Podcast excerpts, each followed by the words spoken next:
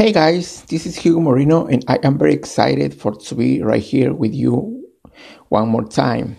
So uh, I'm very excited. I hope you are as well.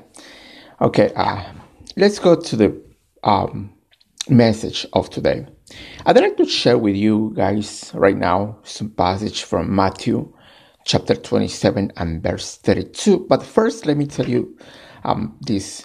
This is the, our podcast number 104. So we have 104 post, podcasts already.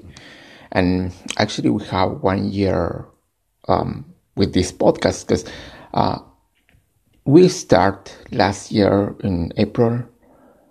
April, um, I can't remember very well what date. April, April, yeah, April 11th. We uh, we start with our podcast number one, and today is April 3rd, and we have a podcast 104.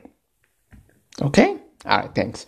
Um, I told you Matthew chapter 27 and verse 32. I'd like to, uh, to talk about, um, I feel overwhelming because sometimes we feel like uh, we don't have any more strength or um, we can't to believe for more. We, we are tired, we are sick, and no more.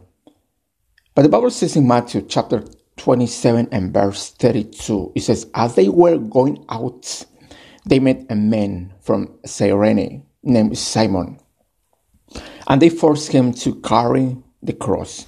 You know, when Jesus was uh, being led out of the city to be crucified, uh, the custom was that the person had to carry their own cross.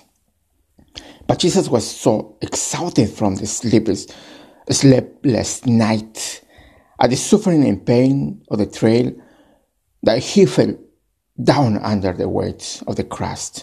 Jesus fell down because the cross was so heavy for him.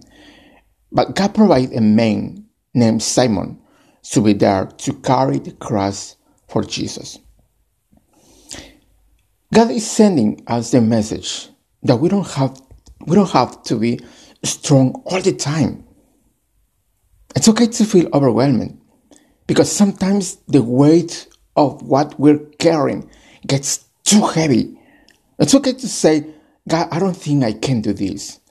And when you're down, when you're discouraged, God is not going to leave you there. He'll always have someone to help lift you back up, someone to encourage you, someone to help you carry the love that you can't carry. If it's not an angel, God will send a person across your path, uh, across your path. There will be a Simon there to help lift you back up.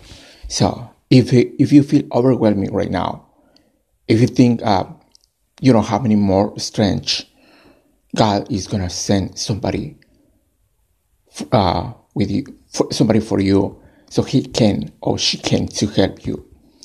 All right. Thank you so much, and I'll see you guys next time. Bye.